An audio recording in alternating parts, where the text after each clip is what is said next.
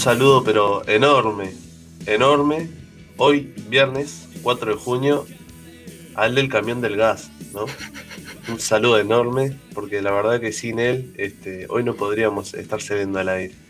Vaya nuestro saludo. Em, buen día. Siempre es viernes, es viernes. Siempre rezongamos al gas y hoy nos salvó un poco. Sí, este, lo que pasa es que, claro, están pasando por todas las casas. Por todas las cuadras. Por todas las cuadras del país. Está en su zafra, ¿no? Obviamente. Y sí, está. Está bien, está bien, está trabajando. El tema es el sonidito. Eh, sí. yo ya me acostumbré, pero. Pero nada más. Pero menos que Beethoven estaban pasando también, ¿no? Tampoco es que están pasando cualquier cosa. Los queremos igual. Bueno, eh, ya que les regalamos unos minutos por, gracias al gas, eh, vamos rápido a contarles qué tenemos hoy. Sí, hoy vamos a, estar, sí, vamos a estar conversando con Felicia Pagliano y Joaquín Rodríguez. Ellos son integrantes de Fridays for Future, una organización que conocemos es mundial, pero que también está aquí en Uruguay. Y más que nada vamos a hablar de ellos, con ellos sobre el Día Mundial del Medio Ambiente que se celebra mañana, se celebra mañana este día, así que vamos a hablar este, sobre eh, cómo está parado hoy en día Uruguay en materia de medio ambiente. Como recordarán ustedes, gracias eh, por la ley de urgente consideración, digamos, eh, se creó el Ministerio de Ambiente, que hoy está dirigido por el Colorado Adrián Peña, así que nada, vamos a estar hablando sobre ello. Y luego eh, vamos a estar conversando con Soledad González, integrante de la Intersocial Feminista, sobre. Se cumplen años sobre el Ni Una Menos, ¿no? Ayer se cumplieron Ayer seis se cumplieron años. Seis, exacto. Seis años del Ni Una Menos. Y además vamos a estar hablando de qué sucedió con el subsidio de alquileres para mujeres víctimas de violencia de género, ¿no? En este contexto donde reclamamos ni una muerte más, ni, ni un fallecimiento más de mujeres a manos de la violencia de género, ¿qué sucede con un subsidio de alquileres para estas víctimas? Y nos va a estar contando un poco más Soledad qué implica este subsidio y por qué están reclamando em, demoras e incluso fallas en, en, este sistema. Y luego, como cada viernes, nos visita ni más ni menos que Sabri Martínez para darnos un poco de luz, arrojarnos luz desde el faro al feminismo la política, políticas y confusión y ainda más. Y vamos a estar hablando de Perdón, ¿eh? ¿Qué tema, eh? ¿Qué tema hoy? La asexualidad. Em, es un poco, creo que hoy en día se está dando un poco más, pero es un tema un poco tabú también, ¿no? Sí, es un, un poco de desconocimiento también. Así que vamos a indagando sobre ello, pero bueno, para no, para no quitar más minutos, vamos a los titulares de esta jornada.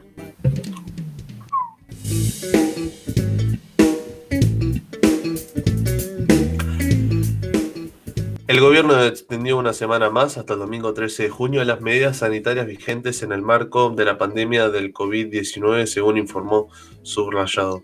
En estas están incluidos el cierre de casinos, la prohibición de realizar espectáculos públicos y eventos, el teletrabajo en oficinas públicas, y la exhortación a cerrar las plazas de comida en los shoppings. Continúa a su vez el cierre de fronteras, salvo las excepciones que habilite el Poder Ejecutivo. Para quienes ingresan al país ya no es necesario realizar la cuarentena preventiva. Este jueves se habilitaron las inscripciones para vacunación de los adolescentes de entre 12 a 17 años, según anunció el Ministerio de Salud Pública. Según indicó el ministro de esta cartera, Daniel Salinas, a través de Twitter, en menos de 8 horas luego de este anuncio, se anotaron unas, mm, eh, unos 92.000 jóvenes. Esta franja etaria será vacunada con la dosis del laboratorio Pfizer BioNTech y pueden anotarse por el WhatsApp de, la, o la aplicación de coronavirus UI o el teléfono 0800 19 19 o incluso a través de la página web.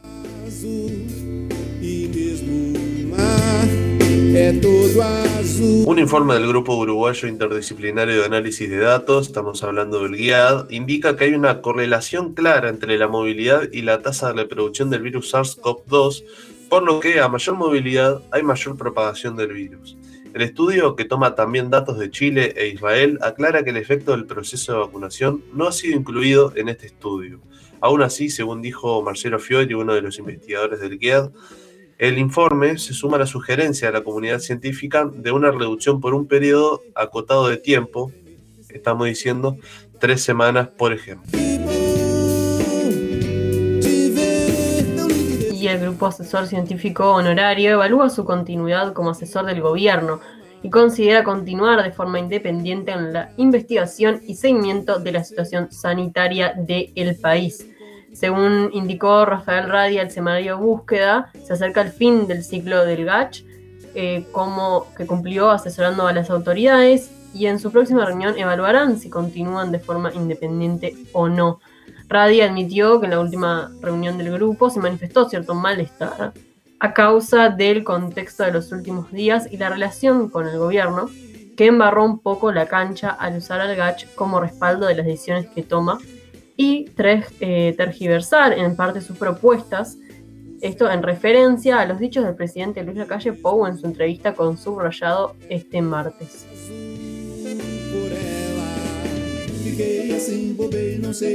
El Ministerio de Salud Pública multó al Palacio Legislativo por los incumplimientos en el protocolo del funeral del exministro Jorge Larrañaga. Esto se trata de una multa de unas 200 unidades reajustables, que son equivalentes a 270 mil pesos. Según dijo Canal 10 la vicepresidenta Beatriz Argimón, el legislativo no hará descargos, pero que se dejó constancia de que los funcionarios intentaron evitar que se produjeran aglomeraciones. Algo de lo que decía ayer, por ejemplo, es difícil para un funcionario pedirles a ministros o autoridades del gobierno que circulen.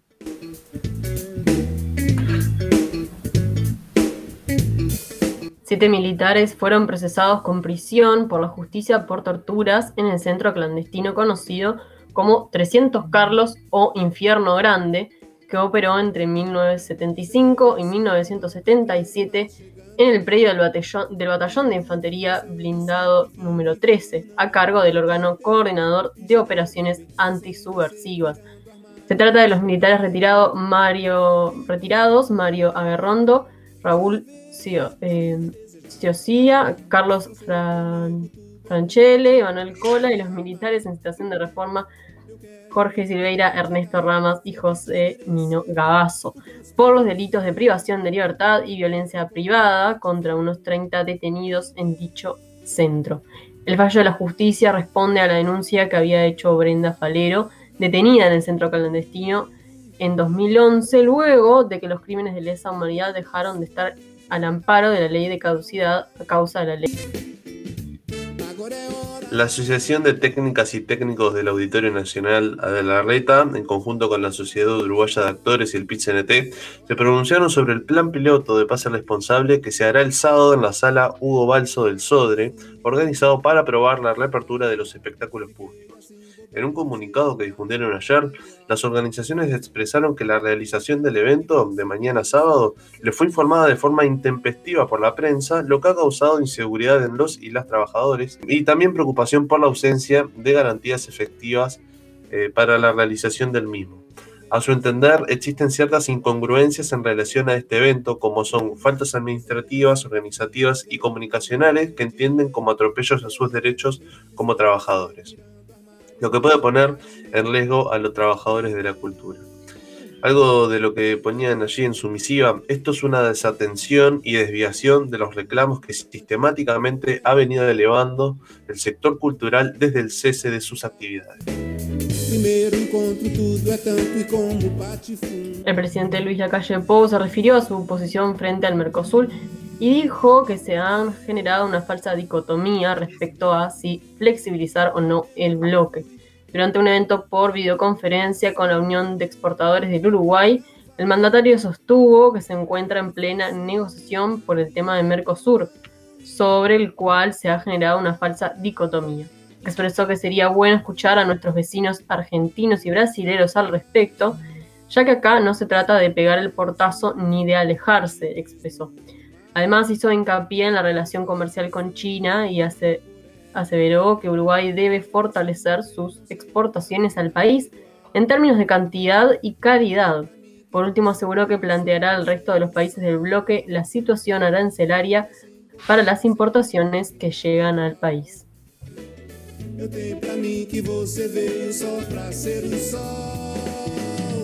Cuatro minutos pasan de las diez y media. Vamos a una brevísima pausa y enseguida volvemos con más La Isla Desierta.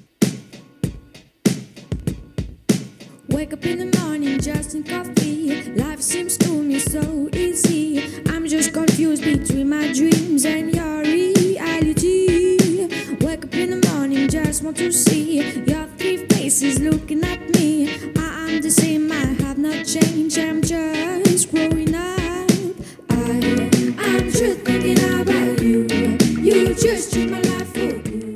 Este sábado 5 de junio se conmemora el Día del Mundial del Medio Ambiente. La restauración de los ecosistemas será foco central de las acciones bajo el lema Reimagina, Recrea, Restaura.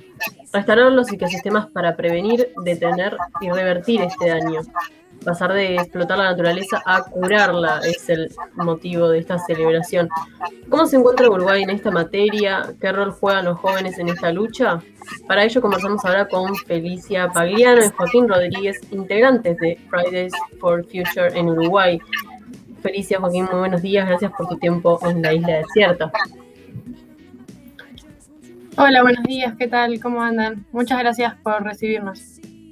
No, gracias a ustedes. En primera instancia, capaz que para poner un poco marco a este día, ¿cómo nace esta celebración del 5 de junio? ¿Qué significa? Capaz que cualquiera de los dos que quiera comenzar. Eh, bien, bueno, em, nada, nosotros lo que, lo que hacemos siempre como, como movimiento en general es acoplarnos a, las marchas, eh, o sea, a los días mundiales bueno, justamente el Día del Medio Ambiente es súper importante para nosotros, tanto como el Día de la Tierra.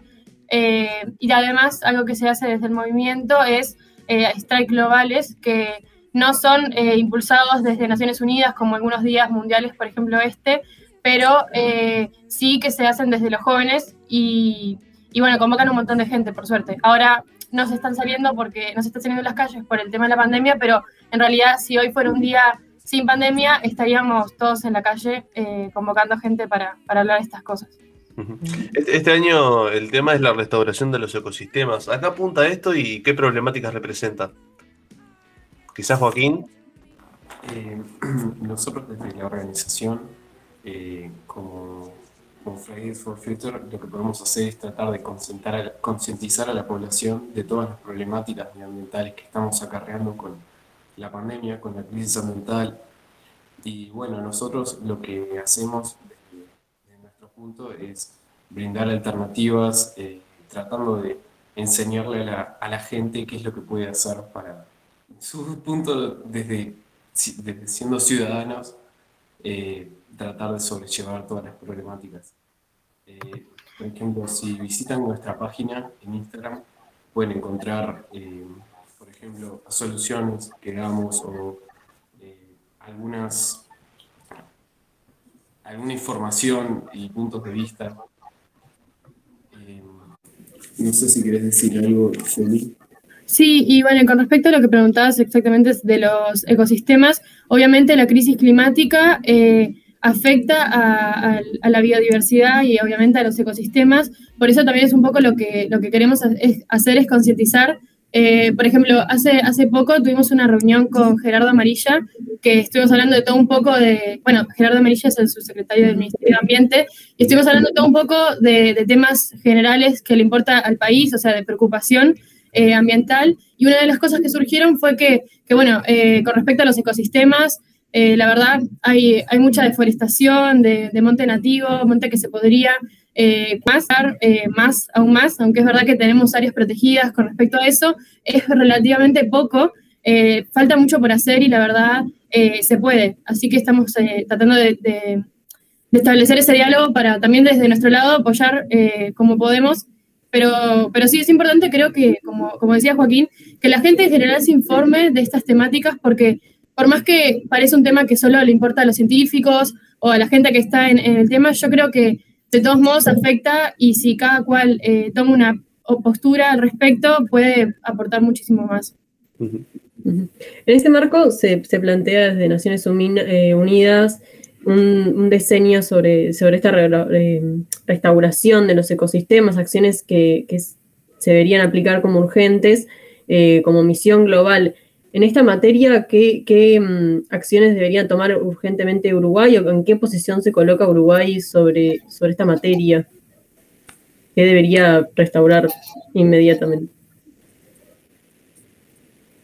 Eh, no sé si quieres responder vos, Joaquín, o si no, yo respondo.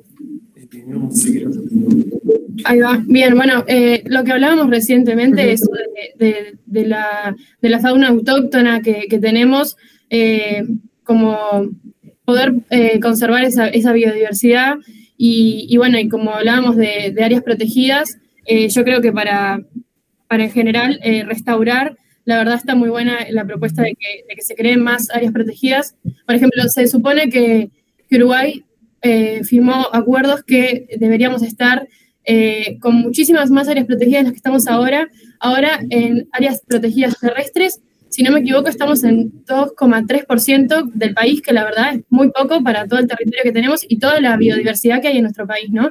Y después con respecto a áreas marinas, eh, protegidas son muchísimas menos, que la verdad, bueno, algo que nosotros decimos mucho es que el océano, no decimos nosotros, lo dicen los científicos en general, que el océano es muy importante para para, el planeta en general porque es de los que aportan eh, oxígeno. Muchas veces se habla de, del Amazonas, que es el pulmón del planeta, pero en realidad eh, en el océano está todo también. ¿Cuál es el porcentaje mínimo que ustedes consideran que se debería aplicar para las áreas protegidas y también para, para lo que es el, en, nuestro caso, el océano y, el río de, la Plata? Yo no me siento muy capacitada para decir eso porque no soy gestora ambiental o, por ejemplo, yo estoy estudiando biología eh, y, de por sí me interesa el tema, pero siento que como activistas simplemente podemos como convocar a que la gente se preocupe, pero obviamente mucho más de lo que es 30% eh, para arriba, calculo yo que es necesario, pero porque también no hay mucho tiempo para actuar, o sea, tenemos que tomar medidas ya porque pronto no vamos a tener tiempo para poder revertirlas. No sé si saben de, lo, que, de lo que se llama el punto de no retorno, que el panel intergubernamental de cambio climático es un, conjunto de, científicos que estimulan que eh, se, bueno, se tomen acciones en general, pero si no llegamos a, si llegamos a ese punto, lo que va a pasar después no se sabe, o sea, es como impredecible y obviamente puede traer causas peores, o sea, ya se están viendo eh, efectos de cambio climático en varias regiones, inundaciones, sequías, eh, etcétera. Entonces, eh, por eso como, obviamente siempre eh, fomentamos que sean mucho más las acciones. ustedes comentaban que se habían reunido con hace poco con Gerardo Amarillo, el subsecretario de, Ambiente. Este ministerio se creó por la ley de urgente consideración el año pasado, ¿no? ¿Cómo ven esa propuesta desde este nuevo gobierno? ¿Creen que el gobierno va a apostar más por cuidar el medio ambiente? De primera mano, sí. Eh, mismo el año pasado tuvimos una reunión con Carolina Cose, en la cual se les plantearon eh, algunas actas que habíamos hecho y, hubo respuesta. Eh, tanto con Gerardo en esta reunión también hubo muy buena respuesta. con Felipe Polier, director del INJU, también nos escucharon. Sentimos que lo que fuimos a plantear les, interesó e incluso plantearon nuevas reuniones para seguir trabajando el proyecto y como que sentimos que hay buena respuesta, que, que se están haciendo cosas. Incluso en esta, en esta reunión que, que comentás, se creó, se determinó la creación de un espacio de participación juvenil donde contribuir a, enriquecer las políticas públicas. ¿Cómo surgió esta propuesta? Porque creo que usted, la plantearon ustedes mismos desde Fridays for Future cómo se conforma, cómo, cómo se, va, se pretende trabajar en la misma. En realidad la propuesta, por suerte, se está trabajando hace bastante tiempo. Eh, realmente ahora, este, este año, en esta reunión que comentaba Joaquín, se están viendo, eh, se está viendo una respuesta de parte del Estado en realidad. La propuesta se la llevamos a varias personas, a, varios políticos. En su momento, bueno, como comentó Joaquín, sacamos una política, una, una proclama que incluía esta comisión juvenil eh, y se la presentamos a, los que se postularon a la intendencia, de la cual solo firmó Carolina, pero eh, después eh, otra proclama que, firmó el presidente, senadores y diputados, también no incluía esta, esta comisión, pero sí a partir de ahí se empezó a hablar de esta, de esta temática porque es algo que nos preocupa a los jóvenes en general, no poder tener decisiones directas en, en temas ambientales. Sí, obviamente hay cada vez más propuestas y lugares donde podamos ser escuchados, pero es verdad que desde el Estado consideramos que es muy importante que, haya esta relación, esta relación directa. ¿Cómo juega entonces el rol de, ustedes en este activismo? Uno, uno puede pensar en Greta Thunberg, por ejemplo, este, una joven, si no me equivoco, menor de los 18 años, ¿no? 17 años creo que tiene actualmente. Em, esa voz así potente que tiene ella para, hacerle frente a los problemas medioambientales que hay. Em, ¿Cómo creen que, es el rol de ustedes hoy en día, de los jóvenes, en, este activismo del medio ambiente? Eh, yo creo que el tema del activismo es un poco involucrarse. Eh, no es necesario hacer Greta para para generar un cambio. Es cuestión de, involucrarse, de ver los problemas y plantear soluciones, de cambiar los hábitos en casa. Eh, es un poco de eso. Y si querés ir más allá, pues podés participar de organizaciones. Fridays siempre está abierto a recibir nuevos, miembros y va un poco por ahí, es, es activar. Claro, son acciones concretas que se van dando de a poco, ¿no? Esa concientización.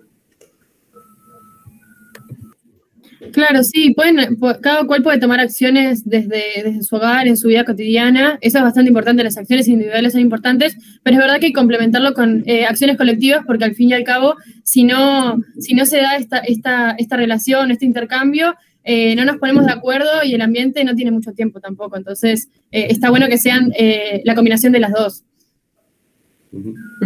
Entonces, consideran que si bien las acciones pequeñas tienen, tienen gran impacto, eh, es necesario respaldarlas con, acciones más grandes.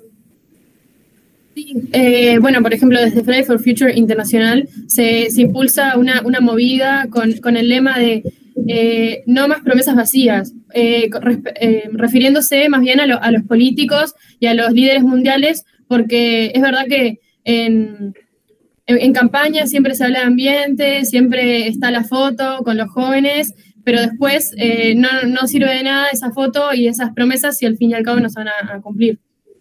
Un impacto también eh, sería empezar a, trabajar esto desde la educación, desde la educación inicial. Sí, bueno, una de las, de las cosas que se propone dentro, dentro de la comisión es que haya una, un espacio, una división sobre educación ambiental.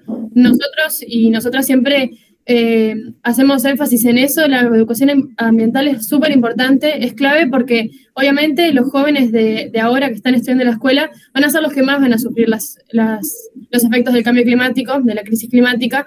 Entonces, está bueno que, puedan también tener eh, opinión y voto en esas cosas, también como saberlo, o sea, y, poder tomar medidas, porque lo que nosotros queremos y por qué hacemos activismo es porque se puede revertir todo esto. O sea, es verdad que suena muy catastrófico a veces y es verdad que se pensarlo de otra manera, pero es verdad que sí, si se toman medidas en este momento, eh, hay esperanza.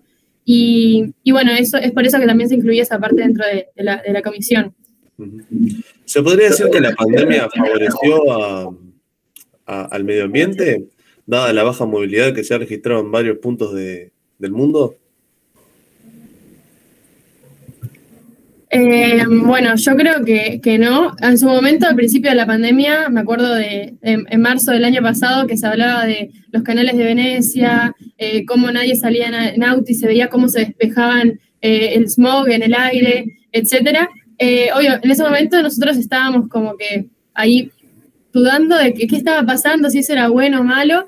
Obviamente la naturaleza siempre va a seguir su, trayectoria, por más que estemos nosotros acá, por eso eso es lo interesante pero eh, actualmente creo que todo está bastante eh, como antes y en realidad está un poco peor porque obviamente eh, toda la, parte médica va acompañada de plástico porque, bueno, es algo que, tiene que ser así porque hasta ahora no se han investigado o si se investigó, todavía no se desarrollaron materiales alternativos para esto, o al menos no se, no se implementan mucho, entonces el tema del barbijo clínico, etcétera, honestamente creo que, que está afectando bastante los océanos, o sea, ya hay estudios de eso, entonces la verdad no sé si será lo mejor para el planeta la pandemia.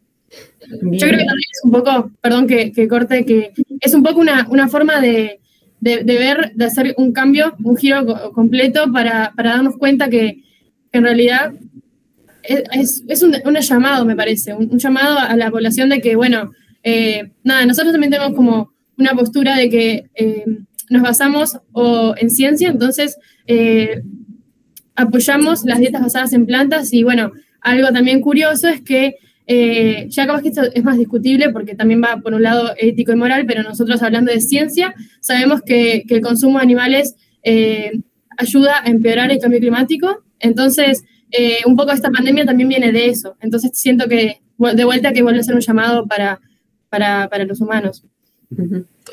Fridays for Future en Uruguay, ¿desde cuándo está instalado? ¿Cómo vienen trabajando? ¿Cómo han trabajado estos últimos años? ¿Cómo trabajaron el año pasado Em, sin poder eh, concurrir a las calles, que es donde ustedes más trabajaban fuertemente en este activismo, o sea que se, desde el inicio se reunían los viernes, ¿no? Esto, esto del inicio de, esta, de este activismo allí en las calles los, viernes. Sí, el, movimiento surgió a fines del 2018 y si no me equivoco, eh, llegó acá a Uruguay a principios del 2019 eh, lo, trajo un chico que, es del departamento de Colonia.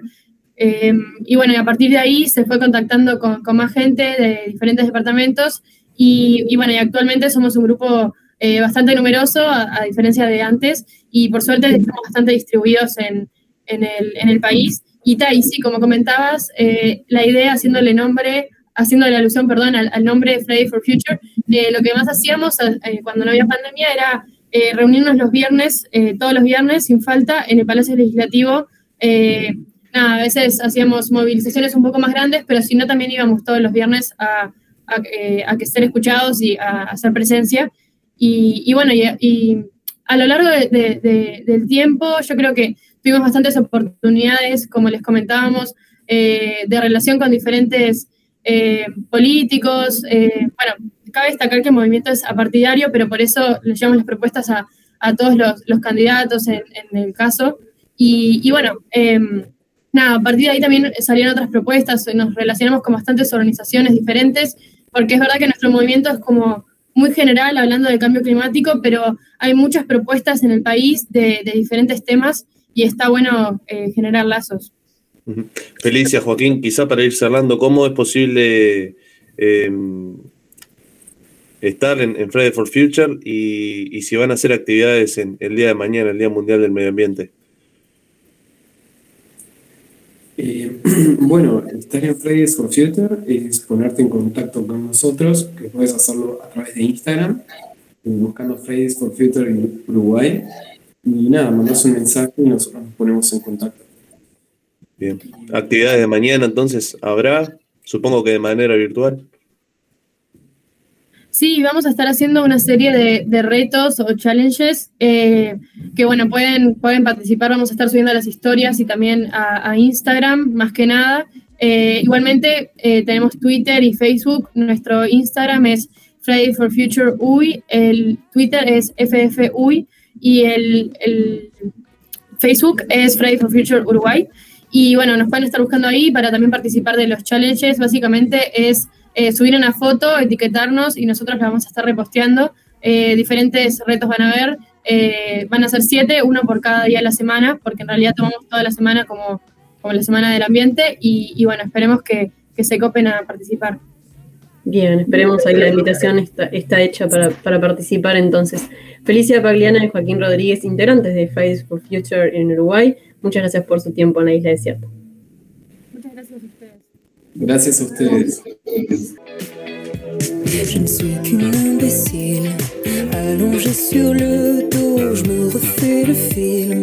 Le début était Este miércoles la Intersocial Feminista divulgó un comunicado en el que expresa preocupación por el cese del convenio entre el Ministerio de Vivienda y Ordenamiento Territorial y el Ministerio de Desarrollo Social que brindaba alternativas habitacionales transitorias para mujeres que se encontraban saliendo de situaciones de violencia de género. A su vez, Ayer fue el sexto año de la marcha Ni Una Menos contra los femicidios, pero este año, como en el anterior, fue en plena pandemia. Para profundizar en lo narrado es que ahora estamos recibiendo en la isla desierta a Soledad González, integrante de la Intersocial Feminista. Soledad, muy buenos días, gracias por tu tiempo. Enzo Inolfi y Agustina Huertas te saludan. ¿Cómo estás? Hola, ¿cómo están? Gracias a ustedes por, llamarnos. Bien, Soledad, eh, quizá eh, comencemos por el, por el comunicado que, difundieron esta semana. ¿Cómo les llega esta información y, para qué y para que la audiencia esté en contexto? de qué se trataba este convenio que, aparentemente ya no está en funcionamiento.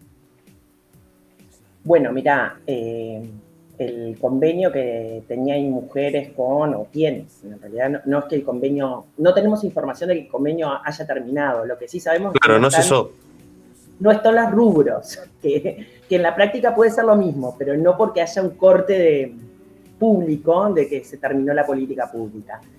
En realidad es una de las políticas públicas de apoyo a mujeres en situación de violencia doméstica más importantes que tiene este país, que es 200 cupos de subsidio de alquiler para mujeres en situación de violencia doméstica que necesiten vivir en la Con 200 cupos de unos 14 mil pesos, o sea, subvencionan 14 mil pesos de alquiler. Está en el convenio, creo que es en unidades indexadas o unidades reajustables, pero el monto en pesos es más o menos ese. Este, que bueno, que es una, ¿no? Que por dos años te cubre, no todas las mujeres pueden ser postuladas a acceder a ese beneficio, tienen que cumplir con una serie de requisitos, no solo ser víctimas de violencia de género, también tienen que tener, por ejemplo, el ingreso este, que, les permita subsistir este, más allá del costo del alquiler, ¿verdad? De forma autónoma. Y eh, lo que se hace en general es los servicios, ¿cómo se, cómo se accede a ese beneficio? los servicios de atención a víctimas de violencia de género, el INAU, por parte de las madres y los niños que atiende, eleva un pedido, este, sugiere, postula a mujeres que cumplan con los requisitos del programa, los envía a mujeres, y mujeres tienen un, área encargada de la vivienda, ellos chequean que todo esté en orden, que se cumpla con los requisitos y se aprueba. Eso en general venía demorando un mes. Capaz que dos si llegaba al otro día de la reunión de evaluación, digamos, pero en realidad en un mes estaba otorgando el, beneficio. Que estamos hablando que estos tiempos igual ya son, ya son extensos estos tiempos, ¿no? En casos de, violencia como esta. El tiempo de respuesta. decir, para primero, para que postulen a una mujer, tiene que haber estado en atención cuatro meses, o sea, nunca es inmediato. Ah. Las habilidades inmediatas no existen, son contadas con los dedos de los pelos, con los dedos de la mano, y eso lo venimos denunciando hace mucho. Las de emergencia son, bueno, seguimos con más o menos los mismos déficits que teníamos antes. Esto era para una salida un poco más planificada, que tuviera algunas condiciones, ya les digo que no todas las mujeres pueden acceder aunque lo necesiten, porque tienen que cumplir una serie de requisitos, o sea, es una política hecha para un tipo de perfil específico de mujeres, pero que bueno, que era utilizado. tengo varios casos en que fue fundamental este subsidio para poder salir del círculo de la violencia y para poder incluso hasta tener mejores trabajos. O sea, es una cadena de necesidades que, este, que una tiene relación con la otra. Y este era un proyecto, es un proyecto muy importante en ese sentido, de apoyo a estas mujeres. Eh, lo que nos pasó es que nos enteramos por Twitter yo particularmente te veo un Twitter hace unos días atrás, no sé si hace una semana, en el que una militante a la que no conozco escribe un Twitter diciendo hace meses, desde el año pasado, hay mujeres que están esperando que se les apruebe el subsidio de alquileres. Y entonces nos pusimos a investigar. Tenemos compañeras que trabajan en los servicios y efectivamente hay mujeres postuladas desde noviembre y diciembre del año pasado que no han tenido confirmación ni rechazo, porque estamos en una zona muy oscura. No hay una comunicación de que, de que la política cayó, pero en la práctica no está siendo efectiva. Y tenemos versiones encontradas. algunas trabajadoras se les ha informado de que hubo un cambio de autoridades y por eso estuvo demorado. Lo que pasa es que estamos en junio. Si te informaron eso en enero y estás en junio y sigues sin haber novedades, hay otro problema de fondo. Y lo otro que también otros servicios nos han notificado es que en algunos casos han dicho que están todos los cupos cubiertos ya. O sea que han dado versiones contradictorias que no son ciertas porque sí hemos chequeado ya con varias este, trabajadoras de diferentes lados del interior y de Montevideo y este, es imposible que estén los cupos de este año cubiertos porque no han postulado gente a, raíz de que no estaban habilitando las anteriores. Porque entre otras las trabajadoras de los servicios no pueden generarle a una mujer en una situación crítica, como están en estos casos, que van a tener un subsidio que después no les van a otorgar. O sea, es de una delicadeza el manejo de esa información muy grande. Este, ¿Respuesta por parte de las autoridades han tenido? Nosotras no hemos pedido, estamos al pedirle una entrevista a Mónica Botero y a la ministra Irene Moreira para conocer de primera mano su respuesta o lo que ellas este, tienen como, como información de qué va a pasar con esto, qué está pasando primero y qué va a pasar segundo. Este, bueno, no, no, todavía no tengo respuestas. Tampoco he visto que la prensa haya preguntado o les haya consultado, no sé si no tuvieron respuesta o si no lo hicieron, no, no lo sé. No he visto respuestas a partir de nuestro comunicado desde el gobierno sobre este punto. En este comunicado también hablan del documento Compromiso por las Mujeres, que fue presentado en 2019 por la coalición de gobierno, para avanzar sobre todo en, lo que respecta a la igualdad de género y en, temas como, como estos. ¿Qué planteaba a grandes rasgos este, este documento, Compromiso por las Mujeres, y qué se está cumpliendo hasta hoy eh, en este trayecto de un año y medio de, nuevo gobierno? No, no hay ninguna mejora. es un documento que se compromete a ir a, bueno, a apoyar especialmente a las mujeres en peor situación y habla específicamente de las mujeres víctimas de violencia de género y en realidad no ha habido ninguna mejora. Tampoco se implementaron los tres juzgados especializados que fueron votados el año pasado en el presupuesto nacional y que fue la única cosa que votaron, o sea, que el único recurso económico que se destinó para, para este tema en el presupuesto nacional todavía no tiene ninguna ejecución y lo que oímos del presidente de la Suprema Corte de Justicia es que no había rubro, o sea, todo queda en la nada, esa es la verdad. Y lo poco que había, lo que estamos viendo es que ya no está, cosa que es muy grave porque en, porque en este caso es un rubro que se quitó. O sea, no solo no se adjudicó más, sino que se retiró ese rubro. Si no, no hay explicación. O sea, esta es una cuestión de dinero, ¿no? Claramente. A un año y, unos meses de, gobierno, ¿cómo evalúan ustedes la, gestión de, de Ir Mujeres? Nosotros no tenemos, no hemos hecho como Intersocial Feminista una evaluación, hemos tenido reuniones con la directora, con Mónica Botero, y la verdad es que las veces que hemos tenido diálogo con ella, el diálogo ha sido bueno. Eh, creemos de que todo, hay sí, más que en mujeres te diría que el MIDES tiene un, un gran retroceso en apoyo a las mujeres en peor situación, porque el MIDES ha recortado una cantidad de programas que impactan directamente en las mujeres, niños y niñas, porque la enorme mayoría de los usuarios del MIDES son usuarias. Entonces, esto creo que, que incluso más allá de mujeres hay un problema más del gobierno todo en desatender este, a las poblaciones más vulnerables, entre ellas están las mujeres, ¿no? Por supuesto que hay especificidades más, como las mujeres afro están en peor situación, las mujeres trans, ahí hay este, poblaciones muy este, vulneradas y en ese sentido están quedando atrás. El recorte de los OCATs, porque te, te salgo de mujeres para hablar de niños porque en realidad los servicios no tenemos información de que se hayan achicado, en principio no hay recorte de servicios. O sea, estamos paradas como en el mismo punto que, habíamos que, había quedado el gobierno anterior. Sin novedad pero sí en los otros programas de políticas sociales del gobierno, sin duda hay un gran retraso. Sí, a veces no implica, como, en este caso que hablábamos antes de la vivienda, a veces no implica eh, recorte, sino que a veces implica que no se esté llevando adelante de la forma que debería o que se den estas demoras, ¿no? O esta reducción de plazos. Porque además, en este caso de los alquileres, nosotros tenemos poca capacidad de control. Porque el presupuesto lo maneja directamente el Ministerio de Vivienda. Si a vos te dicen, ya están los cupos llenos, ¿cómo sé yo que, no? Si son servicios distintos de todo el país que solicitan ese subsidio. ¿Cómo puedo contrarrestar? Con un pedido de información pública, con una investigación periodística. No tenemos cómo eh, eh, auditar eso, porque además en el presupuesto nacional está englobado ese rubro en un rubro más grande de subsidios. Entonces tampoco tengo cómo distinguir a dónde fue exactamente el dinero. Soledad, eh, ayer se hicieron seis años del primer Ni Una Menos y este año es el segundo en medio de, la pandemia. ¿Qué actividades se llevaron a cabo en el país y, bajo qué consigna? Mira, nosotras, especialmente la Intersocial Feminista, no hizo ninguna actividad ni convocatoria por ni una menos. El año pasado fue el colectivo de ¿Dónde están nuestras gurisas? que convocó una manifestación de la que participamos, donde estuvo más bien el foco puesto en las muchachas y las jóvenes mujeres desaparecidas, presuntamente en el marco de trata sexual.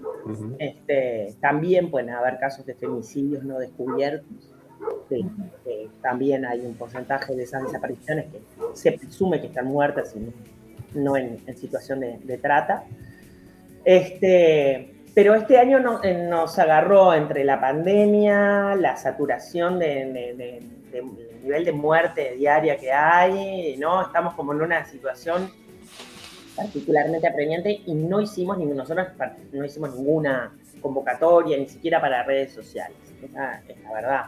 Vimos que la coordinadora de feminismos hizo una convocatoria anoche en un lugar para hacer unas, bueno, rememorar este día de, lucha que nace en Argentina, ¿no? Exacto, este, este día surgió en Argentina hace, hace seis años.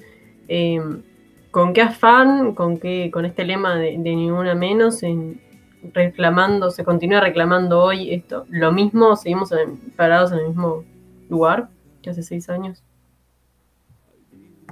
En Uruguay seguro. En Argentina no sé, pero en Uruguay seguro estamos parados en el mismo. Bueno, tenemos una ley votada en estos seis años, que es la Ley Integral de Violencia de Género, pero que en la práctica no tiene ninguna aplicación porque nunca se le puso plata, salvo los delitos sexuales creados, que esos son cosas que sí funcionan, que sí están aplicándose, pero la ley en sí misma, si bien es una mejora teórica, en la práctica no, tuvo, no tiene implicancias porque no se aplica.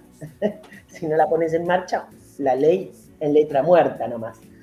Este, y en estos años no, no hemos visto que ningún gobierno haya tomado el tema de la violencia de género como una causa realmente importante con la que combatir. La verdad es que no ha, tenido, no ha sido prioridad de nadie. Este, sigue siendo el Instituto de las Mujeres un organismo dependiente del Ministerio de Desarrollo Social, es una dependencia menor dentro del organigrama del Estado, o sea que tampoco se le ha dado un lugar de importancia al tema de la desigualdad de género. Esto el gobierno del color que sea, ¿eh? acá no hay grandes diferencias. Este, y, bueno, este, seguimos, seguimos peleando por las mismas cosas. Y, seguimos, y ahora, en el marco de la pandemia, estamos peor. Se sabe que las mujeres encerradas en su casa están en una situación peor y sin embargo tampoco se hay ningún anuncio ni se hizo nada para contemplar esas situaciones. El año pasado, cuando apenas nació la pandemia, la Intersocial Feminista pidió que a las ceibalitas se le agregara un botón de pánico donde los niños y niñas pudieran plantear de manera segura y secreta una situación de violencia que puedan estar sufriendo y jamás se implementó. No estamos hablando de ninguna cosa catastrófica, ni siquiera algo que genere mucho costo al Estado, pero no se implementó. La desidia que hay con respecto a lo que sufrimos las mujeres violencia y una creencia general de que nosotras las mujeres militantes somos las que tenemos que hacernos cargo de las víctimas, es un error y un horror. Pero eso es lo que está instalado. Cuando hay problemas, te llaman a vos, como si fueras el Estado. No, no, yo no soy el Estado, soy una militante. Y puedo tener la mejor onda del mundo, pero no tengo ni la responsabilidad, ni los medios, ni los voy a tener para subsanar situaciones o brindar salidas que tiene que brindar el Estado, porque los problemas son enormes. O sea, yo creo que la situación de la violencia doméstica habría que. Es un problema de salud, es un problema de salud de las mujeres también. Este, pero a nadie se le ocurriría tener este, una apendicitis y que te lo arregle tu amiga, ¿no? Tenés que ir a un médico especializado a que te opere. Pero no, pero no se ve esto así. Parece que los problemas de violencia de la mujer los tenemos que arreglar cualquiera con buena voluntad. y no profesionales dedicados a atender un problema que es grave, complejo, este, difícil, no es sencillo. No alcanza con detectar el problema para encontrar la solución a ese, caso, quiero decirlo. ¿La pandemia qué, efectos ha tenido sobre las mujeres?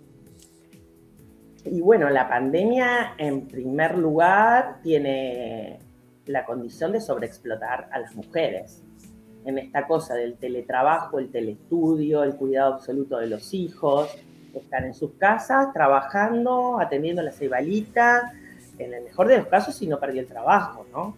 No es una hogar que se queda sin trabajo, porque además las mujeres tienen los mayores índices de informalidad laboral, este, tienen los trabajos más frágiles, o sea que son las primeras en quedar sin empleo en el marco de una crisis, este, y tenemos un muy buen porcentaje de mujeres jefas de hogar, o sea, a cargo de sus hijos. Entonces, la crisis les afecta específicamente y especialmente a ellas, eh, además de generar estos encierros en cuanto a aquellas que viven situaciones de violencia. No todas las mujeres, por supuesto, viven situaciones de violencia en el hogar, pero igual, aún si no las vivís, tenés una sobreexplotación, unos niveles de estrés. Este, el año pasado, yo no sé si sigue estando igual, porque medio que la sociedad uruguaya tiene como una confusión de qué tenemos que hacer en nuestras conductas individuales, pero el año pasado recuerdo que cuando tuvimos esa cuarentena más parecida a una cuarentena real en los primeros meses, los padres que tenían que llevarse a sus hijos para en los días que les correspondía la visita o la, o la tenencia de los hijos en situación de separación, los habían dejado en las casas de las madres para que no, este, no tuvieran, eh, que no hubiera este traspaso de viviendas, digamos. O sea, a ellas se las recargó, ellos quedaron libres de hacerse cargo del problema, ¿no? Este, eso en ese momento fue muy notorio, que fue un problema para muchísimas madres en las que quedaron solas a cargo de sus hijos directamente. Soledad, este, se está discutiendo ahora en el Parlamento dos proyectos sobre tenencia compartida que se prevén que se van a juntar en uno, que son eh, propuestas por parte de Cabildo Abierto y, del Partido Nacional. desde la intersocial feminista, ¿qué reflexión les merece estos dos proyectos que se van a unir? nos parece, estamos en contra de cualquiera de los proyectos que tienen básicamente el mismo objetivo. Son proyectos que van a traer una cantidad enorme de problemas.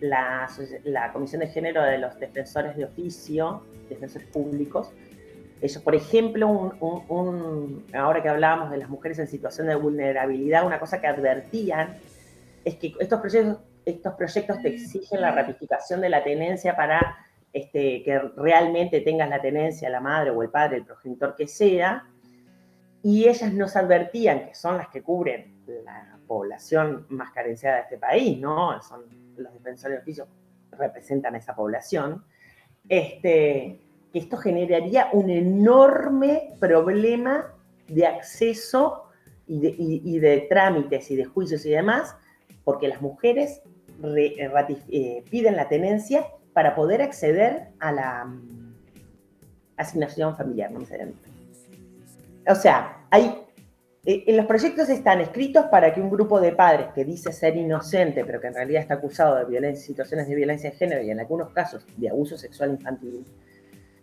no tengan que cumplir con las medidas cautelares de este, prohibición de acercamiento de sus víctimas porque en los dos proyectos se saltean la prohibición y dicen que hasta que, está redactado de forma distinta, pero hasta que no haya una condena este, firme, y una condena firme es una cosa que tiene que pasar por tres niveles judiciales, no se interrumpen las visitas. Entonces vos te podrías tener la situación de un padre que abusa de su hijo sexualmente, que la, hacen la denuncia, no necesariamente la madre, la puede hacer la escuela, la denuncia, porque detecta esta situación, y a él no se le cortarían las visitas.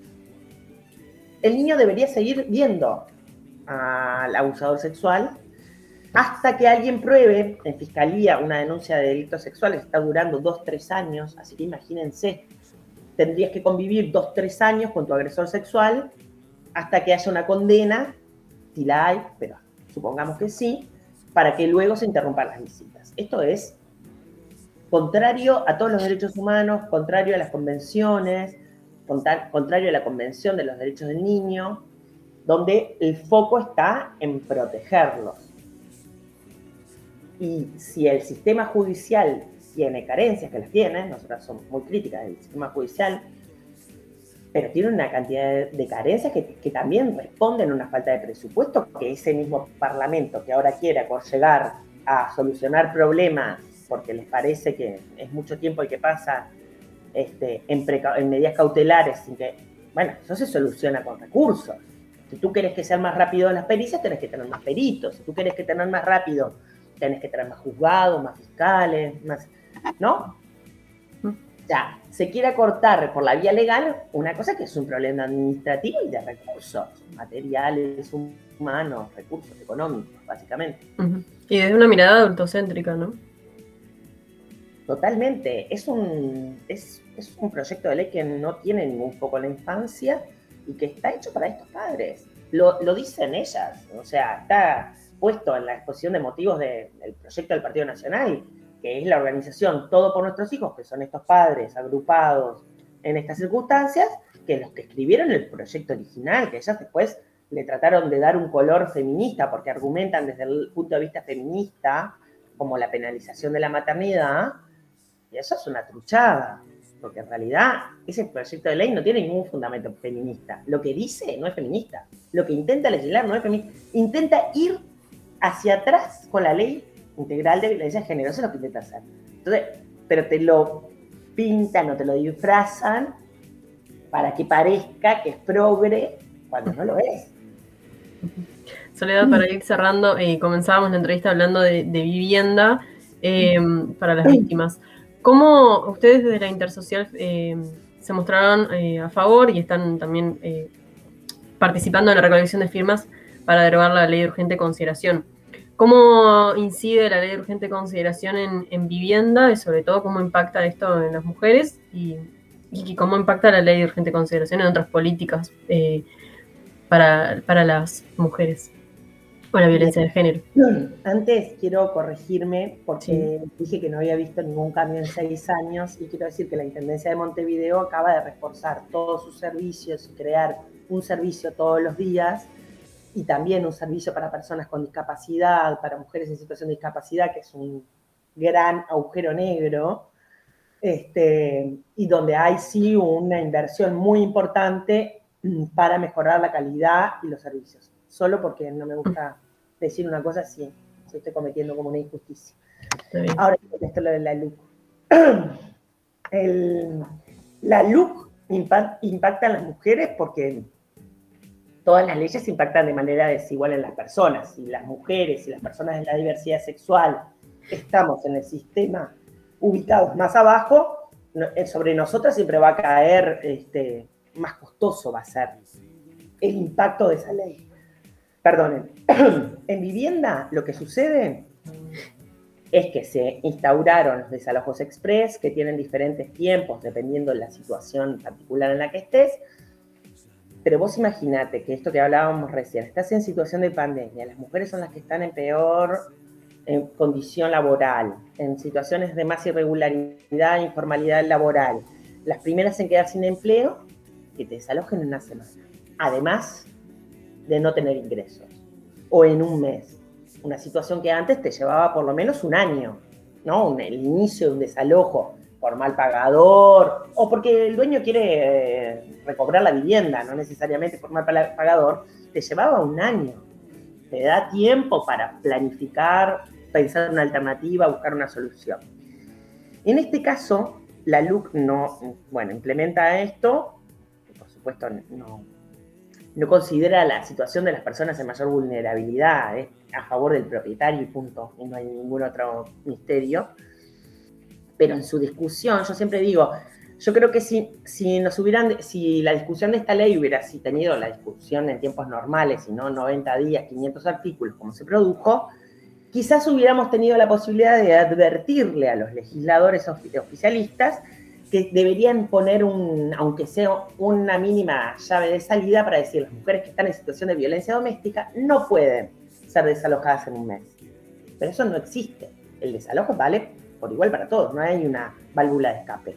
Entonces, si, no hoy que estaba hablando de las mujeres en situación, si además, más allá de que tengas recursos, imaginemos que es una buena situación, igual tener recursos, pero estás en medio de una crisis enorme familiar, personal, tratando de salir de una situación de violencia y te vienen a desalojar una semana, es darte un golpe arriba. O sea, el Estado además te da un golpe más de lo que ya estás sufriendo. Eso en vivienda. En, otros aspectos, hay uno que a nosotros nos preocupa muchísimo, que no es de los más simpáticos para la población en general, que, tiene, que, cree que la seguridad se arregla con todas personas presas, y es que eh, el artículo 74 incrementa de manera imponente la prisión para aquellas personas que ingresan droga a la cárcel o venden drogas en las casas. Básicamente el microtráfico. La mayoría de las mujeres que están presas en este país están presas por microtráfico. Venden en sus casas pocas cantidades de droga. ¿No? Y las mujeres, parejas o, familiares de, eh, privados de libertad, hombres, muchas veces son las que les llevan 10, 15 gramos de marihuana, intentan entrarles a la cárcel, a muchas veces, y esto tenemos conocimiento, este, lo hacen bajo extorsión por parte de sus parejas. No es una actividad que uno hace alegremente. Y por ese delito ya tenemos varias, quiero decir, por lo menos yo conozco seis o siete casos de mujeres que están condenadas a cuatro años de prisión por haber querido ingresar a la cárcel 10 o 15 gramos de marihuana que cruzando la puerta de la cárcel es legal tener, fumar y no, es como una barbaridad, es un contrasentido. ¿Por qué metes a alguien preso cuatro años sin posibilidad de reducción de pena por ingresar 10 gramos de marihuana que es legal en este país consumir? Consumir, vender, cultivar. ¿No? Lo comprábamos en la farmacia, si querés. O sea, no, es como una cosa que no tiene absolutamente ninguna lógica, pero estas bestialidades, que vuelvo a decir, que tienen que ver con un con debatir una ley enorme, con una enorme cantidad de temáticas en 90 días. Y, yo creo que hay una mala práctica por parte del legislador del oficialismo que discuten solo este aspectito de la ley, chiquitito, que es el que ven, que les va a servir para cumplir no sé qué objetivo que ellos creen, y no son capaces de ver todo el impacto global que esa letra en esa ley va a generar en otras poblaciones, en otras situaciones. Y eso es falta de estudio, es falta de debate, es falta de tiempo de pensar, de, tener especialistas este, yendo a consultar, aportando ideas, corrigiendo soluciones. Es legislar al pim pum paf en dos minutos. Soledad González, integrante de la Intersocial Feminista, muchas gracias por este tiempo en la Isla Desierta. No, a ustedes por llamarnos. Buenos días.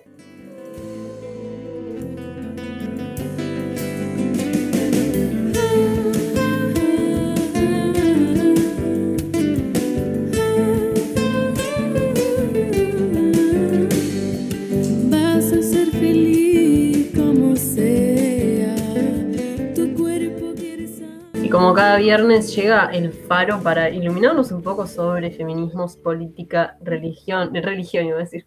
Hoy, hoy estoy política, feminismos y ainda más. Y, ah, vamos a hablar de religión igual. Viernes, Hemos hablado de religión también. Aparte el faro en realidad siempre nos ilumina de cosas varias, porque todo nos atraviesa, ¿no? Esto, esto de que todo nos atraviesa y, y, todo también político. Pero bueno, con esto damos la bienvenida a Sabri Martínez a quien le preguntamos si el gas ya pasó por su casa hoy. Hoy no pasó. Igual es como increíble porque eh, ahora oír el camión del gas es eh, recordar la isla, es como una conexión automática. Em, igual, bien, bien los compañeros del gas que andan ahí, salís, pegás el chiflido, hay como algo de la, de la pre-anormalidad que estamos habitando que, que sigue como persistiendo, así que bien. Consulta, ¿habrá, ¿habrá paro del mes que viene del gas? ¿Eh? Porque siempre, el, paro se da ah, siempre en, julio. Y bueno, depende de cuánto, de cuánto los patrones eh, vulneren los derechos de los trabajadores o no, ¿no? Así que no sabemos. Eh, mm. Bueno, para las dudas hay, que tener garrafa doble siempre. se, viene, se, viene el frío. Bueno, pero hoy no, no vamos a hablar solo de gas, porque hoy tenemos otros temas. Sabri, ¿qué tenemos hoy?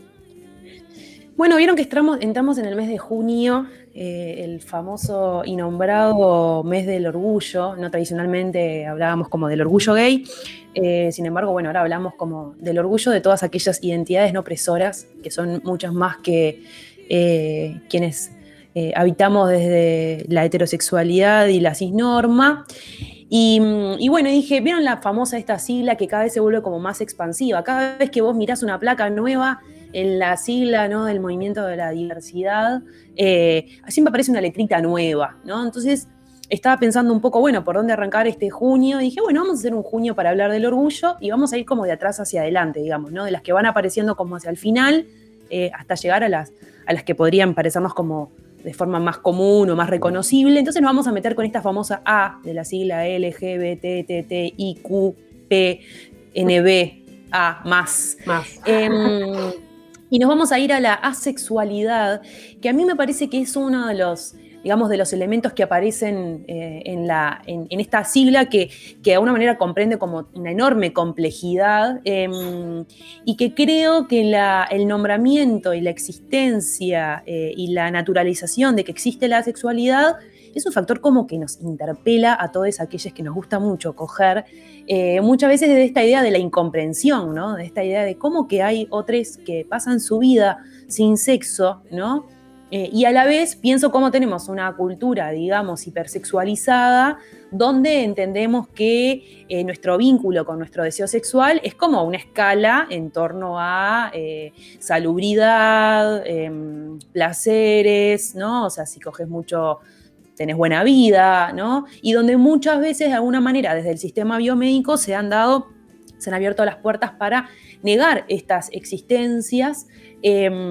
Que, de hecho ya eh, es como interesante ver cómo todavía falta eh, uno de los, de los acuerdos que se generan, he estado como leyendo varias publicaciones que dicen, bueno, eh, no hay suficiente investigación académica, ¿no? Como con metodologías rigurosas que puedan como contemplar estas existencias. Eh, aparece como algo nuevo, por eso la A aparece como algo nuevo, donde incluso eh, muchas personas quedan como, digamos, de cara cuando dicen como que hay gente que no tiene deseo sexual y cómo viven una vida así, ¿no? Intentando creer que tener mucho sexo garantiza la felicidad y sabemos que no.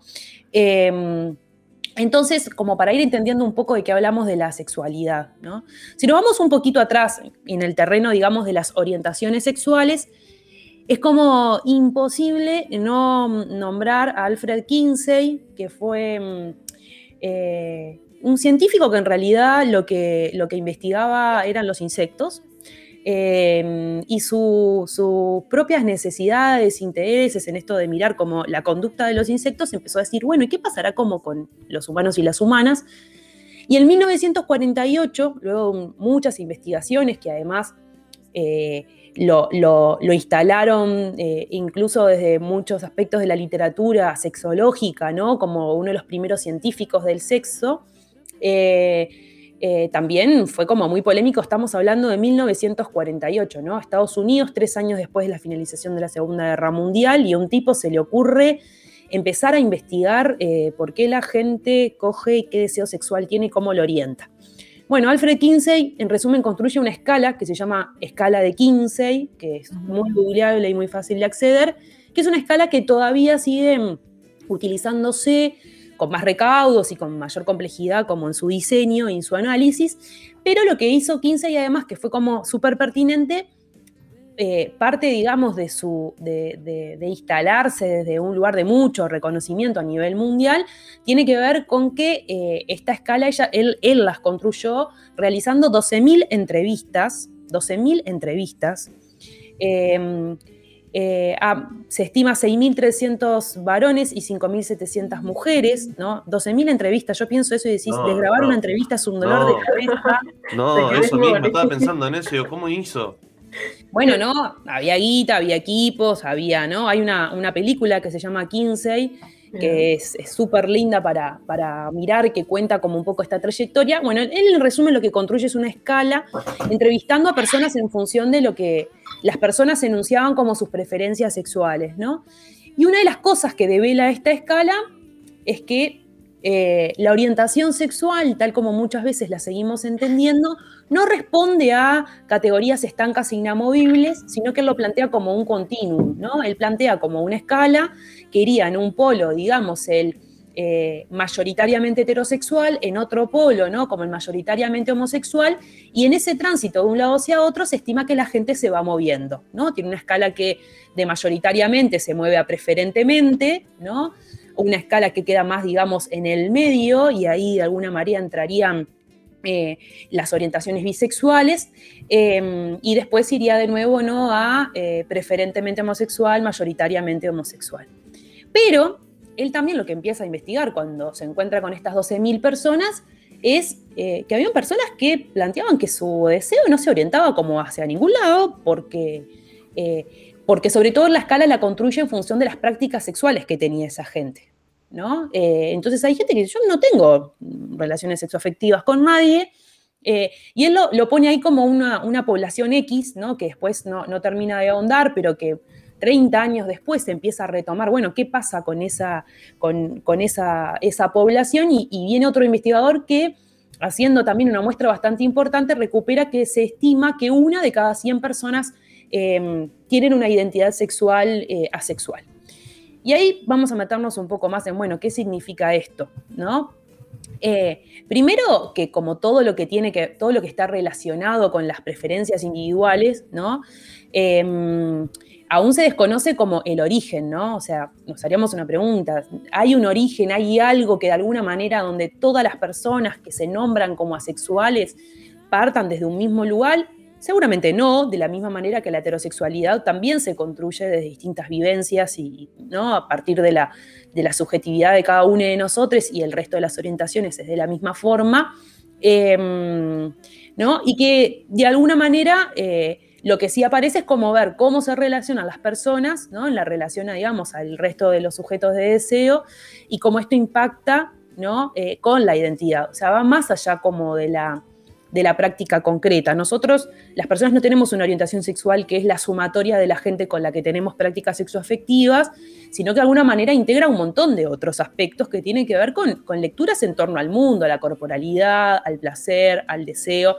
Por algo, cuando hablamos, por ejemplo, de los dispositivos de la heterosexualidad obligatoria, eh, la heteronorma habita en múltiples personas, más allá concretamente de su orientación sexual. ¿Qué significa? Que yo puedo tener un vínculo homosexual y que en la cortita se juega toda la heteronorma de la misma manera que se podría eh, eh, funcionar en una pareja, digamos, heterosexual tradicional, ¿no? De la misma manera que dentro de, las prácticas concretas de la heterosexualidad también hay como una enorme eh, variante de manifestaciones. Em, pero sobre la sexualidad, algo que es interesante es que ya se, encontró, eh, eh, encontró la sexualidad como diferentes especies, ¿no? Y sobre todo fue estudiada en los animales que no eran humanos. ¿Por qué? Porque de alguna manera tenemos un discurso que pone y que construye una hegemonía de las ideas en torno a la sexualidad y, y a la vida sexual que los llevó a la sexualidad, al ocultamiento, a la invisibilización, porque siempre se entendió como que era el lado de lo correcto. En los animales no humanos se entendía que, bueno, ¿no? Se observaban que habían especies que tenían conductas manifiestas de no reproducción, ¿no? Por ejemplo, experimentación donde se ponía un macho de una especie con una hembra, ¿no? En fase, digamos, en, donde estarían todas las condiciones como para el apareamiento y alguna de las partes, digamos, no, no, se, no se, podía construir ahí em, eh, la práctica, digamos, copulatoria, ¿no? Eh, y bueno, y ahí lo que se veía es como, bueno, son unos pocos, ¿no? Se, entiende que existe, pero no se, no se le atribuye una carga moral a esto. ¿Qué es lo que pasa distinto en la sexualidad humana? Que es, se lo tiende a pensar como algo mm, eh, que de alguna manera responde a una identidad que puede ser inmadura, que puede ser Em, que no es, eh, que de alguna manera muestra que esa persona eh, habría que hurgar más en sus conductas, en cuál es su historia. Muchas veces se hacen lecturas en torno a, bueno, si la persona es asexual es porque está reprimiendo esta conducta, porque le pasó tal y cual cosa, ¿no? Eh, y como decíamos, pensar esto en clave de causa y efecto es mucho más complejo. Em, cuando incluso la sexualidad comprende como muchas diferencias, ¿no? O sea, podríamos decir que en la, en la generalidad, ¿no? Son aquellas personas que tienen una ausencia sostenida de deseo sexual. Esto es, no, eh, a pesar de que su cuerpo funciona, digamos, a la perfección, ¿no? O sea, bajo estímulos concretos podría tener una erección, la persona que tiene el pene, que se dé la lubricación vaginal, que yo tenga incluso, pueda tener hasta fantasías o pensamientos, o sea, en lo biológico esto funciona, pero de alguna manera esto no termina nunca de materializarse en un encuentro erótico concreto porque no es algo que a mí me cope tanto. De la misma manera, y podríamos pensarlo como en otras prácticas de la vida, como, no sé, hay personas que les puede gustar eh, mucho andar en bicicleta, hay personas que no se les ocurre andar en bicicleta, pero si la suben a una bicicleta, le enseñaron a andar, vas a ver cómo pedalear, ¿no? Em, sin embargo, igualmente la sexualidad comprende eh, como, como, muchas experiencias y manifestaciones, lo que, es, lo que sí hay como un acuerdo es que es esto, hay un una ausencia de deseo sostenido, ¿no? de vínculo sexual concreto, pero sí pueden haber manifestaciones y deseos románticos. O sea, me puede gustar mucho alguien, me puedo enamorar hasta las patas, pero puede pasar que no me lo quiera coger o no me la quiera coger, ¿no? Eh, justo veía en, Instagram eso, no, no, me acuerdo dónde, pero una consulta de ese tipo, ¿no? Em, me re gustaría enamorarme, me re gustaría ponerme en pareja, pero no, no, no quiero tener relaciones sexuales. Era como esa controversia de, bueno, pero puedo tener una pareja eh, afectiva sin la parte sexual, o sea, una pareja solo afectiva, como genera como esta em, este conflicto de cómo resolverlo también y sobre todo cómo comunicarlo, ¿no? A la otra persona. Exacto. Por eso de alguna manera por, eso las, personas asexuales empiezan a ponerse en lo público y empezar a nombrarse y a decir yo existo, implicaría que yo pudiera generar nuevos acuerdos en el marco de una pareja, ¿no? Una pareja romántica. Porque incluso, eh, capaz que el acuerdo me lleva a somos recontra felices juntos, eh, pero como a mí, no me copa a mí no me copa tener experiencias sexuales y a vos sí, generamos un acuerdo que es vos podés tener vínculos sexuales con otras personas y eso no desestabiliza nuestras ideas sobre el amor o sobre la pareja. Claro, inicialmente todo el mundo queda como, fa, no, qué laburo meterse en esto, ¿no?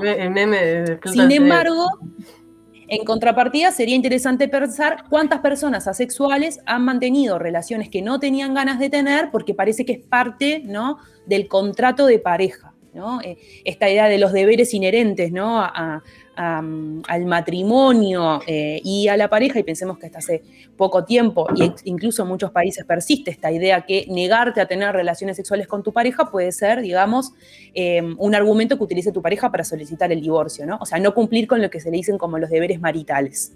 Eh, entonces, de alguna manera, yo siempre digo, wow, cuánta gente debe haber estado expuesta en pos del mandato de la reproducción, en pos de la perspectiva que es como, como que no vas a querer a alguien y no vas a querer tener relaciones sexoafectivas con esa persona, han sido como expuestas históricamente, porque además, capaz que si les pasaban, creían que era algo que estaba mal, que era como la respuesta a un desajuste y no a una, a una posibilidad genuina, ¿no?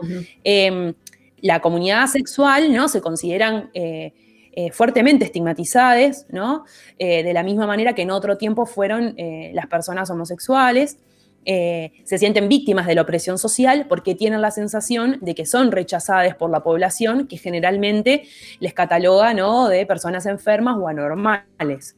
Por algo se ve como un indicador de anormalidad que vos no tengas o que no sostengas vínculos sexuales durante mucho tiempo o eh, incluso parejas que dicen, no, nosotros no lo hacemos de forma muy recurrente y que eso no responde a que seas una persona sexual, pero responde a que no es lo que más te copa hacer con ese otro. Eh, desde, desde la afuera siempre es leído ¿no? como algo que levanta sospechas, en tanto tenemos una, eh, una cultura que nos plantea como permanentemente la necesidad de eh, reafirmarnos desde la experiencia sexual. Eso lo que nos lleva es a mentir muchísimo, sin lugar a dudas, ¿no? a, decir que lo hacemos mucho más de lo que lo hacemos, cuando además incluso en una cultura, en, este, en, este fervor, digamos, eh, capitalista que de alguna manera nos lleva a la, ocupación plena ¿no? de todos nuestros días, a veces se vuelve difícil cómo hacerse un tiempo para tener relaciones sexuales, ¿no? O sea, más allá de que completamente lo deseas, llegas a la última hora de la noche y no te da el cuerpo para hacer ninguna pirueta porque vamos a dormir que mañana hay que madrugar, ¿no? Entonces eso también es como, eh, el deseo sexual también se construye en su relación como como con otras cosas. Pero pensemos... Sabri, perdón que te corte. Pregunta. ¿Qué pasa ahí con, la incidencia de los medios o de los productos culturales em, que consumimos? ¿Cómo impacta en la construcción de nuestra identidad en este plano, ¿no? Eh, que acompaña el tema de, bueno, lo que decías recién, el estigma sobre las personas asexuales. Y yo creo que imaginémonos que, la, que hubiéramos aprendido que la sexualidad es una posibilidad de expresión sexual legítima, sexual porque somos eh, seres sexuados, ¿no? Que, manifestamos nuestra afectividad, nuestro amor y construimos vínculos con otros permanentemente, más allá del el contacto, digamos, genital tradicional. Que distinto hubiera sido si hubiera, nos hubieran enseñado que eso era un, estaba dentro del campo de las posibilidades, ¿no? O sea, de alguna manera, el discurso supremacista que pone como en la centralidad, que ante todo está el sexo más allá de cualquier cosa, de alguna manera me va impulsando a mí a generar em, dispositivos, puede ser hasta de propia, digamos, represión de estas conductas asexuales o de negación de mi propia existencia o de búsqueda de tratamientos o acompañamientos en tanto hay un otro que me dice que yo estoy desajustada en relación a la norma, ¿no? y donde, por ejemplo, la sexualidad no aparece en los productos mediáticos tradicionales, ¿no? No aparece, no aparece, eh, y que cuando aparece, aparece en un lugar del estigma, ¿no? Como una persona defectuosa eh, o como una confusión, porque una cosa es la sexualidad, que es algo que yo no tengo dominio sobre ello, y otra cosa es, por ejemplo, el celibato, ¿no? Que es una elección, o la abstinencia, que es tengo una pareja y tenemos una creencia y decimos, bueno, nos vamos a abstener hasta el matrimonio, por ejemplo.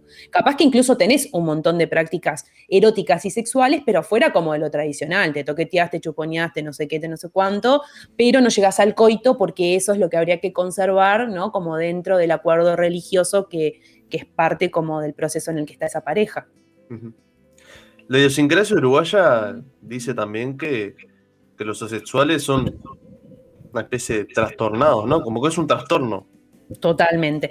Sí, y, e, eso es como re importante. ¿Por qué? Porque si caemos en manos de un profesional de la salud que no está actualizado en esta temática, podemos realmente eh, creer que tenemos una patología, ¿no? Y lo que muestra la evidencia es em, que una disfunción del placer es cuando, por ejemplo, yo sé que me gusta mucho tener relaciones sexuales o que tengo ganas, ¿no? O que mi deseo sexual es persistente, yo logro contactar con él y de alguna manera, por ejemplo, a la hora de encontrarme eróticamente con alguien, hay algo que hace que me inhiba, me cohiba, no logre excitarme, no logre entrar en clima. Entonces ahí, ¿no? Podríamos decir que hay una disfunción en el acceso al placer, pero las personas asexuales tienen vidas súper plenas, lo único que le pasa es que dentro de su agenda, de la cotidianidad de sus días, no está presente encontrarse con otros para hacer cosas, ¿no?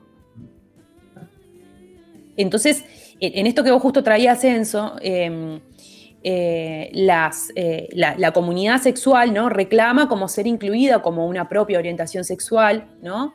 Eh, para dejar de ser vista como una, como, como una enfermedad mental, entendiendo ¿no? la noción como de, enfermedad que proviene como del sentido común, ¿no? ¿Cómo entendemos a la enfermedad? Lo que provoca una alteración o una anomalía ¿no? en la mente de las personas y en sus relaciones interpersonales.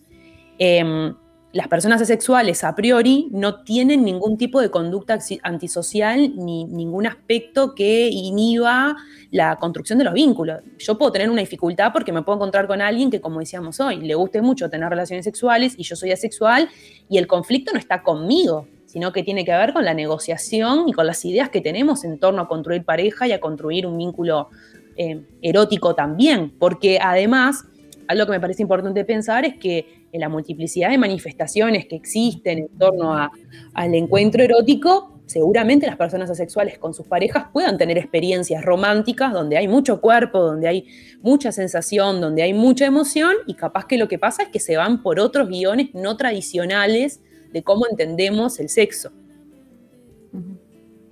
¿Qué pasa em, en este plano con, con el autoerotismo entonces?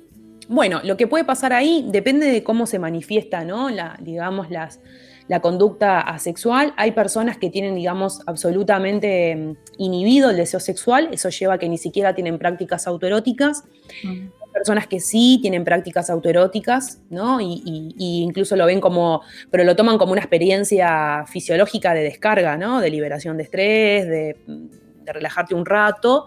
Em, hay personas que eh, tienen un fuente, digamos, deseo romántico, hay personas que, que, son, digamos, asexuales, arománticas y asexuales, hay como un gran abanico, ¿no? Incluso se habla del espectro asexual, ¿no? Porque hay como múltiples manifestaciones, e incluso hay personas que, por ejemplo, eh, pensemos que yo soy una mujer con vulva, que soy asexual, Em, y soy una, digamos, una persona asexual heteroromántica, ¿no? O sea, construyo un vínculo heterosexual basado en el romanticismo con las personas de otra identidad de género y a mí me gustaría gestar. Entonces ahí decimos, bueno, ¿qué se hace? Yo puedo, en tanto mis capacidades fisiológicas no están alteradas, no es que si yo tengo relaciones sexuales la paso mal o me duele, ¿se entiende? No hay ninguna anomalía física, yo puedo tener un acuerdo con mi pareja que es tengamos relaciones sexuales con la finalidad de la reproducción y después que se da la fecundación, no lo hacemos más. ¿No? Eh, eh, por eso para mí lo interesante de la sexualidad es que viene a romper como con todos los guiones que nos han metido, ¿no? nos han implantado en ese chip de lo que implicaría tener una vida sexual. ¿no? Van por caminos que uno dice, Fay, ¿cómo vas a hacer eso? Sí, podés hablar eso, también con tu pareja, podés tener experiencias sexuales solo con la finalidad reproductiva, como muchos tenemos experiencias sexuales solamente con la finalidad del acceso em, al placer, ¿no? Em, de alguna manera, ¿no? La, comunidad sexual eh, se entiende y reivindica su derecho al orgullo, ¿no? A los modos de entender la sexualidad y además piden que se reconozca la sexualidad como una forma de vida tan sana y respetable como otra cualquiera exigen por eso el reconocimiento, ¿no? Por parte de la sociedad de los derechos en la sexualidad en cualquiera de sus formas eh, y por consiguiente de la suya propia, ¿no? Eh, y, reconocerse dentro, eh, reconocer la sexualidad como una propia eh, orientación, ¿no? Esto significa que es que tampoco queden excluidas de las agendas de derechos, ¿no? O del acceso al resto de los derechos sexuales y no es, ah, bueno, si acá hay una sexual, lo sacamos del aula porque como no tiene deseo sexual, hay cosas que no tiene que saber, ¿no? Em, para ir cerrando y, profundizando un poquito en esto de cómo se construye, ¿no? La sexualidad, como decíamos, los asexuales, a pesar de no sentir atracción sexual o tener deseo sexual, pueden experimentar atracción romántica, que puede estar dirigida hacia cualquier identidad, identidad de género, ¿no? Pueden desear, eh, como decíamos, relaciones románticas que pueden ir desde vínculos informales hasta el matrimonio, em, pero desean que en estas relaciones no se incluyera la actividad sexual. Em, según su orientación romántica, algunos asexuales se definen como heterorománticos, homorománticos, birrománticos, ¿no? O sea, a mí me gustan personas, no sé, de otra identidad de género, eso me haría una persona heteroromántica, pero no heterosexual, en tanto no, no tengo relaciones sexuales. O panrománticos también, ¿no? O panrománticos también, sí, claro. Eh, eh, los asexuales que son arománticos, ¿no? O sea, que no construyen vínculos, digamos, románticos en clave pareja, eh, tienden a conformarse, por ejemplo, con vínculos afectivos como se dan en la amistad, ¿no? Con los que comparten una gran conexión emocional, con los que no desean establecer una relación formal y tampoco tienen problema con que estos tengan relaciones con otras personas. Em, comparten la vida, ¿no? Pero desde un encuadre eh, más amistoso y menos, digamos, de parejo de noviazgo. Em, eh, entonces existen como, como multiplicidad eh, de tipos, para eso pueden buscar si les interesa. Hay un, diagrama que se llama diagrama de Aven, A, corta, E, N, em, que muestra como todo el espectro de la sexualidad que fue construido desde la comunidad sexual por un militante estadounidense. Em, y podríamos decir que lo interesante es que acá aparecen como dos tensiones que se ponen en disputa que tienen que ver con eh, que la comunidad científica no, no ha llegado como a, reconocer legítimamente a las personas asexuales como una, como una orientación sexual. Eh, por algo eh, son parte del movimiento de la diversidad, en tanto eh, todavía hay perspectivas que les incluyen, ¿no? Yo he escuchado múltiples profesionales de la salud que omiten la posibilidad de la existencia de una persona sexual o incluso lo plantean en clave patológica o confunden, ¿no? Dicen, no, una persona, porque que yo, por ejemplo, pase dos años sin tener relaciones sexuales, no significa que sea sexual, significa que en ese momento llevo un tiempo sin tener prácticas sexuales que se puede dar porque no conozco a nadie, porque no me interesa, porque estoy deprimida, porque tengo otras cosas para hacer. Em, pero tengo deseo sexual, sé que puedo conectar con él con facilidad, ¿no? Y la gente comúnmente tiende a atender esta idea que es, eh, ¿no? Es, eh, es del orden del celibato o dicen, ay, yo soy asexual porque hace seis meses que no tengo relaciones sexuales, cuando la sexualidad es algo que se sostiene eh, mucho más en el tiempo, ¿no? Y algo como importante eh, de, reafirmar antes de irnos es que em, desde la mirada patologizante. Eh, que se sigue haciendo en torno a la exclusión de la sexualidad como un fenómeno de la vida, muchas veces se tienden a hacer como relaciones, digamos, de causalidad con esta expresión que son como bastante jodidas. Por ejemplo, uh, esta persona debe ser asexual porque fue víctima de abuso sexual en la infancia. O esta persona es asexual porque debe haber tenido experiencias y esas experiencias fueron traumáticas o porque tiene una patología mental que de alguna manera lleva a eh, esa, en consecuencia, esa expresión de su sexualidad y no hay evidencia comprobable que pueda eh, verificar esto, ¿no? Pero que a veces terminan en lugares como muy nocivos, que frente a que una persona se expresa como asexual, ah, pero a vos te pasó algo para ser así, ¿no? Entonces construimos esta idea del, fenómeno, de lo que queda por fuera, ¿no? Generamos una, una, unas sexualidades que son subalternizadas y marginalizadas porque quedan por fuera de las agendas. Y ahí yo pensaba eh, cuántos de nosotros nos estamos enterando ahora o hace muy poco tiempo que existe la sexualidad, ¿no? siendo personas adultas que han pasado tiempo y, con, y que más allá de que eh, capaz que no es nuestro caso particular, eh, sí, seguramente, en esta estadística es de 1 en 100, ¿no?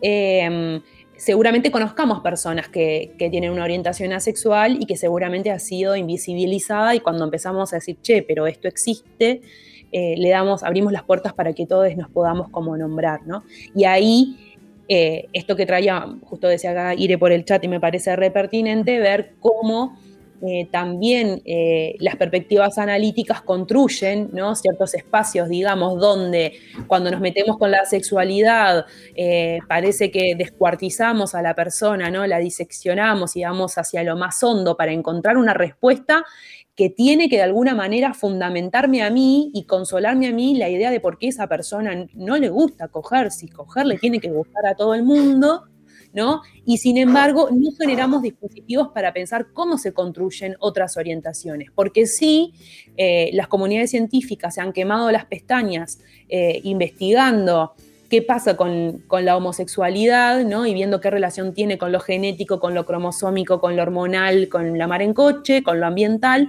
y con la heterosexualidad no se mete nadie. Y mm. lo mismo pasa, por ejemplo, con las identidades eh, transgénero, donde parece que el objeto de análisis es qué le pasa a una persona para de alguna manera traicionar ¿no? a, esta, a este sexo biológico asignado al, al nacer, y nadie se mete a investigar eh, por qué las personas cisgénero seguimos eh, habitando y construyendo nuestra identidad en función de ese sexo biológico. ¿no? Y eso de alguna manera muestra modos de pensar y de construir comunitariamente perspectivas sobre el mundo eh, y, que, y que cuando a veces decimos, bueno, ¿cuál es el objeto de análisis y por qué no son otros los objetos de análisis? Ahí entendemos un poco cómo siguen circulando perspectivas que intentando ser eh, inclusivas igualmente construyen una idea de poder ¿no? y, una idea de, de no acceso al poder. Así que terminamos hoy con esta A, que capaz que fue un montón, pero vamos a ir paso a paso. No, pero estuvo, estuvo buenísimo porque poco se habla de esta A. Bueno, poco se habla de, las demás letras también, pero menos de esta A y a veces desde el conocimiento o desde el tabú o desde el estigma. Y sobre todo desde el desconocimiento, ¿no? Uno no, no, o una no, no investiga allí. Así que un, un poco más de luz sobre estas, sobre estas cuestiones de la mano de Y nos vamos, nos vamos entonces con un temita que tiene que ver un poco con esto de la carnalidad y el comerse, porque también en los vínculos afectivos hay hermosas formas de comernos y devorarnos más allá de los de las, típicos eh, rituales que nos enseñan desde que nacemos. Así que nos vamos con mi amado y querido señor Gustavo Cerati con Entre Caníbales. Nos vemos la próxima. Gracias, Abby, te esperamos.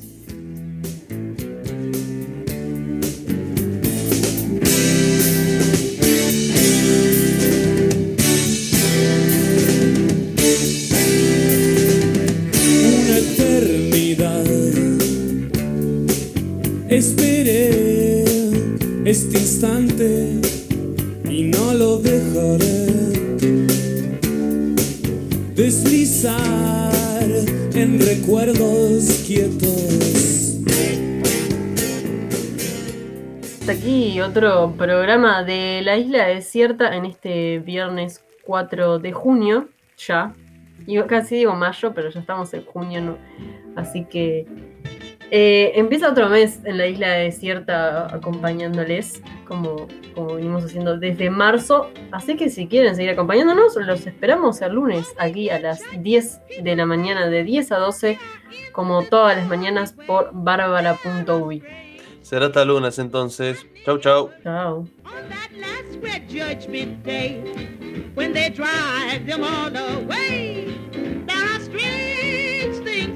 Every day.